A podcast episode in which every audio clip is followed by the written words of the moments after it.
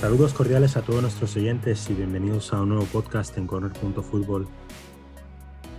Hoy vamos a retomar un tema sobre el que ya hablamos el 5 de julio en un podcast alrededor de torneos de verano, en el cual, pues en parte de los históricos Carranza, Colombino, etcétera, que se celebran a lo largo de la geografía española, también dimos unas pinceladas sobre la Copa Ibérica y vamos a aprovechar las circunstancias, sobre todo teniendo en cuenta que hay una candidatura conjunta entre ambos países, España y Portugal, para albergar la Copa del Mundo de 2030, para hablar un poco de los torneos que han existido y que han tenido la participación de equipos de ambos países y para aportar una pequeña sugerencia un torneo de mayor calibre que genere sinergias entre ambas federaciones y que asiente la, la, buena sintonía que pueda haber entre ambas para tener mayor éxito a la hora de celebrar el Mundial. Sin más dilación, le doy el paso a mi compañero Eduardo. Buenas tardes, Eduardo. Hola, Carlos. Hola a todos. Pues bienvenidos a un podcast más.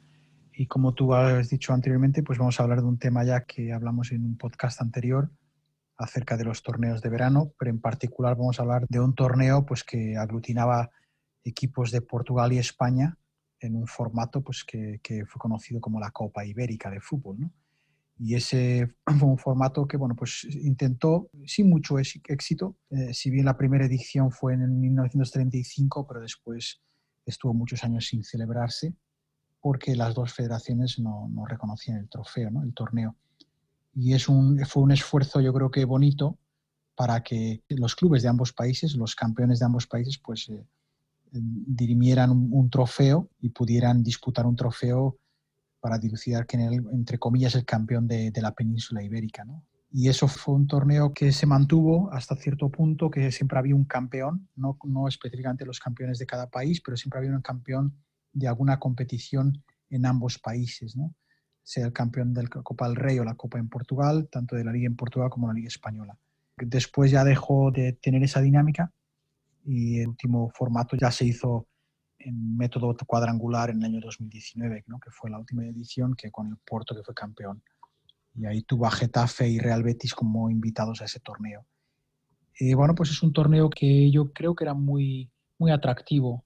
Eh, creo que tuvo mucho, tuvo más tirón en Portugal que en España quizá por, también por, por el hecho de, de, la rivalidad que existente y también por el hecho de, bueno, pues de los equipos portugueses medirse con los grandes de España, ¿no? como Real Madrid, Atlético Club de Bilbao en su época campeón de liga, pues siempre hubo, hubo esa rivalidad que yo creo que es muy bonita también y que deberíamos retomarla, sinceramente. Pues sí, de hecho, como tú bien has dicho, la última edición de 2019 formaba parte del, del elenco de torneos que forman la Liga World que es, bueno, creo que también engloban hoy en día al, al, colombino y al, y al, Ramón de Carranza en Cádiz. Eh, se celebró en, el Algarve, tuvo como presencia portuguesa al Porto y al Portimonense, el equipo local, y como tú bien has dicho, al Getafe y al, y al Real Betis. Si te parece, saltamos al otro trofeo que también se celebra con equipos de ambos países. Creo que hay un, la, se llama actualmente la Copa del Guadiana. Si nos puedes dar un poco de información al respecto. Sí, el antiguo torneo del Guadiana, que era un torneo pues que no estaba solamente, eh, digamos, eh, acotado a los equipos portugueses y españoles, pero sí es cierto que, que la mayoría de los torneos en sí tuvieron presencia española. Eh, yo creo que obviamente por la, por la proximidad geográfica, obviamente, y también se celebraba en una ciudad que es Vila Real de Sant Antonio, que está fronteriza con España, está muy al lado de Ayamonte, y bueno, pues siempre era mucho más fácil a nivel logístico ¿no? para equipos españoles tomar parte en ese torneo. ¿no?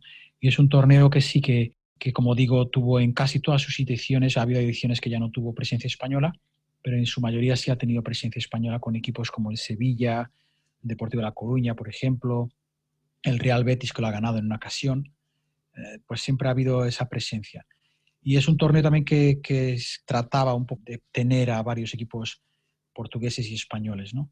mayoritariamente los campeones son, son portugueses, entre Benfica y Sporting se repartieron la mayoría de los trofeos, con algunas incursiones ¿no? del Braga, del Belenenses eh, y del Victoria de Guimaraes, que ganó la primera edición, de hecho.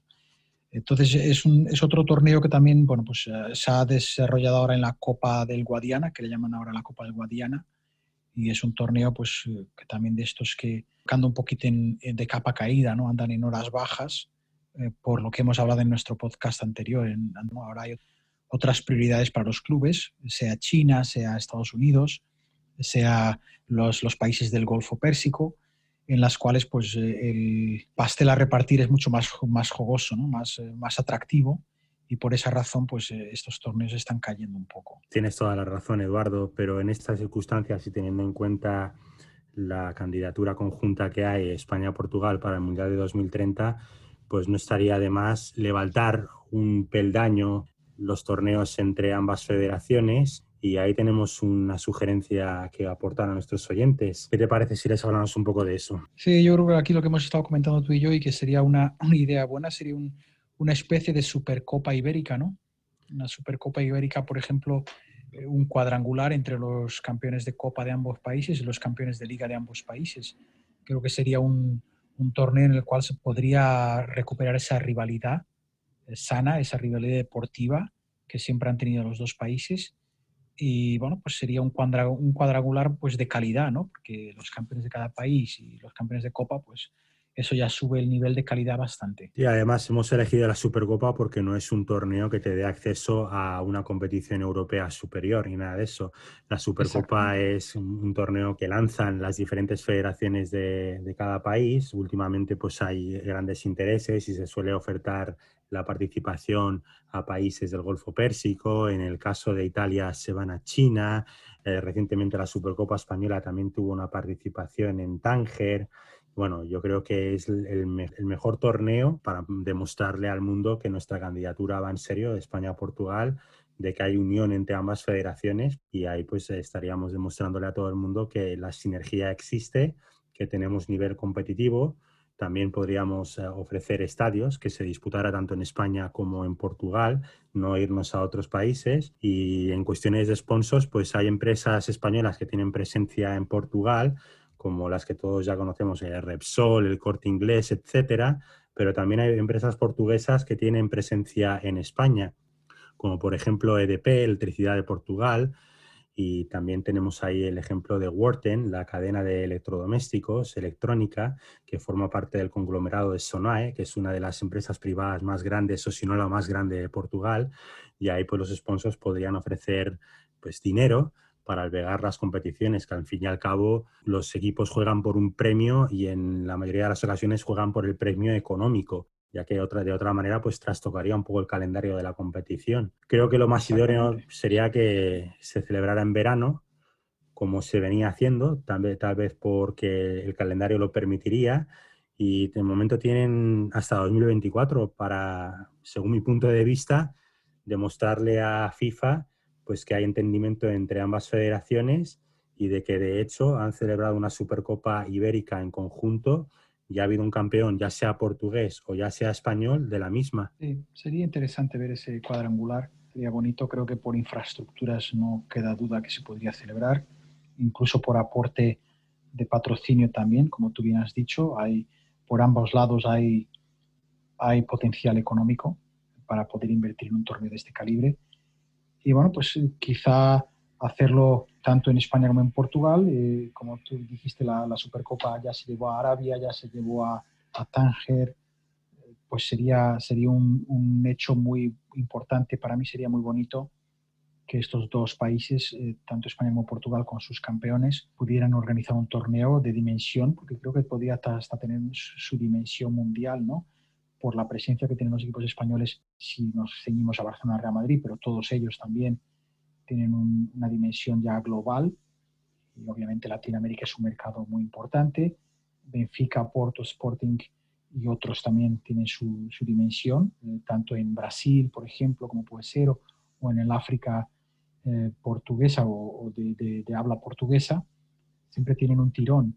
Entonces yo creo que sería un torneo que podría tener bastante, bastante aceptación por el público, eh, tanto por un lado como por otro. Y, es una pena que, no, que estando tan cerca nunca se haya, no se haya dado, número uno, no se haya dado continuación a esta continuidad a esta Copa Ibérica, que creo que era una, fue un proyecto, fue una idea buena en su inicio, en su origen, y es una pena que no se haya podido dar, dar continuidad, dar un poco de, de apoyo dar un poco de, acelerar, digamos, de empujón, un empujoncillo para que esto pues fuera ya una, una competición ya muy asentada. Y yo creo que la Copa Ibérica para mí yo siempre la vi de hecho como un torneo en el cual se dictaminaba quién era el mejor de la península ibérica. Pues entonces si lo hiciéramos a formato cuadrangular, pues mejor que mejor. Sí, ahí habrían oportunidades iguales para equipos de ambos países. Yo creo que lo idóneo sería participar una semifinal campeón de liga portuguesa contra campeón de liga española y la otra semifinal campeón de Copa portuguesa contra campeón de Copa española, Copa del Rey y ahí pues eh, que se le celebrase una final. Si ambos equipos son portugueses, pues merecido se lo tendrían. Y si ambos equipos son españoles, pues lo mismo, la misma circunstancia se daría. O sea, no, no hay nada de, no hay que asegurarse de que hay un participante de un país en la final sí o sí. También se puede extender el formato y hacer algo parecido al mundialito de clubs. Ahí lo que entraríamos, claro, ahí, ahí entraríamos con los problemas de, calendario, ¿no? Que eso ya sí, implica más problema con el tema de, de, fechas y se alarga la competición. Y bien sabemos que estos equipos están detrás de, de torneos como la International Cup y toda esta historia, ¿no? Entonces, Ciertamente. Donde está, digamos, el, el, dorado ahora, ¿no? No, pero de, de, todas formas, si se pone interés y se le pone dinero a la competición, que yo creo que la oportunidad lo valdría, a lo mejor esos clubes eh, hacen un hueco para un fin de semana, que yo creo que a dos partidos se puede albergar viernes, sábado y domingo. Las semifinales los viernes, un día de descanso y el domingo la final. Y no, no sería nada descabellado y sería un torneo muy bonito. Sí, desde luego yo creo que estoy completamente de acuerdo contigo. Y bueno, vamos a ver si, si alguien, pues como aprovechando esa eh, oportunidad que tenemos de una candidatura conjunta, que ya no sería la primera, eh, que ya se hicimos conjunta para un torneo internacional, pero bueno, en este caso, eh, mirando ya hacia el futuro, sería bonito que Portugal y España pudieran albergar ese Mundial de Selecciones en, 2030. ¿no? Pues sí, este tipo de torneos que nosotros hemos propuesto, pues sería una manera de oficializar, como bien hemos dicho, a FIFA pues de que haya entendimiento entre, entre, ambas federaciones, de que haya amistad entre ambos países, porque sí, yo creo que se podría celebrar en ambos países dentro de la movilidad que puede haber ya existente. Sí, hoy en día ya creo que sí, se pueden celebrar en los dos países de forma normal, y sin problema ninguno, o incluso decidir una ciudad como, como sede, y en esa sede pues se celebran, se celebran los, los partidos del, del cuadrangular, y, y ahí sería, pues la verdad que creo que eh, los cuadrangulares en los años 80, 90 tuvieron muy buena, muy buena aceptación, eran muy, muy, muy apreciados, creaban mucho, mucha afluencia de público. Y yo creo que es un, es un torneo que se puede, si fuera eh, tipo Final Four, ¿no? como celebran la, la, Copa de la Liga en Portugal, y creo que sería, sería bastante emocionante. Vamos a ver si, si, si las dos federaciones pudieran, digamos, eh, relanzar este, hacer una continuación de la Copa Ibérica dando un formato diferente, obviamente, y sobre todo que se comprometieran a que los campeones asistieran, ¿no? porque uno de los problemas de la Copa Ibérica fue precisamente eso, ¿no? que no siempre tenías al campeón en cuestión. ¿no? Tenías, por ejemplo, en el 2002 tuvimos al Celta de Vigo, que en España pues, no, no, no fue campeón. Y bueno, pues en cierta manera siempre obviamente eso tiene, va, digamos, disminuye, disminuyendo la, afluencia o la, aceptación el cartel. el cartel exactamente. Entonces, eh, lo que debería asegurarse exactamente es que los campeones de ambos países, tanto de Copa como de Liga, tuvieran su compromiso de, de poder participar. Y también, eh, más allá de las dos federaciones, esto, esto debería ser un, un torneo que debería ser reconocido internacionalmente, tanto por la FIFA como por la UEFA, para darle fortaleza. También. Cierto, yo creo que si se celebra una Supercopa Ibérica, tal y como estamos proponiendo, pues no tiene que celebrarse todos los años, pero eso le puede dar pie a relanzar la Copa Ibérica, como tú, como tú bien has dicho, y que tuviera más valor que un simple torneo de verano. Exactamente, hay que darle un calibre más, una dimensión diferente ya, de que no fuera así, lo que dices tú, un simple torneo de verano en el cual pues no se juegan absolutamente nada, y van solamente a, rodar los equipos. ¿no? Pues sí, esperemos que alguien nos escuche o que alguien tenga la misma línea de pensamiento que nosotros y de que antes del Mundial de 2030 pues que tengamos ahí otros torneos que ensalcen el fútbol que hay en ambos países. A ver si conseguimos que el público español también empiece a, a ver un poco más del fútbol portugués y empezamos a ver un poco más de un intercambio ¿no? entre ambos países, tanto de torneos como de partidos, como digamos, incluso hasta de retransmisión televisiva. Esperemos que así sea. Nada más que agregar de mi parte. Pues mira, por mi parte tampoco creo que está, hemos un poco, creo hemos lanzado esa propuesta, hemos lanzado esa, esa idea, ¿no? Ah, para quien eh, quiera o quiera relanzar esto. Yo creo que más bien esto sería a nivel federativo, que deberían relanzar, deberían, deberían poner un poco, sentar las bases de, de esta, de un, de un proyecto de esta envergadura porque básicamente pues las dos federaciones son las que pueden también dictaminar las fechas, pueden un poco eh, asumir o llegar a los clubes para adquirir ese compromiso y obviamente también el presupuesto, el presupuesto que, tendría que tener una competición de este tipo para que efectivamente los clubes sintieran o vieran una, una, razón por la cual pues acudir, ¿no? porque al final del día los clubes hoy en día se, se mueven como empresas privadas y obviamente se mueven para beneficios. ¿no? Entonces creo que esa es una parte importante que también habría que tener. Ciertamente, aquí lo que prima es lo económico dentro de, aparte de lo deportivo, que sería un buen espectáculo, pero teniendo esa candidatura del Mundial 2030 en conjunto como aliciente, pues sería bastante atractivo. Yo creo que las federaciones no van a cesar a la hora de encontrar aportes económicos para relanzar este tipo de trofeos. Desde luego que no, desde luego que no. Pues vamos a esperar a ver qué qué es lo que, qué es lo que va a pasar con esa candidatura.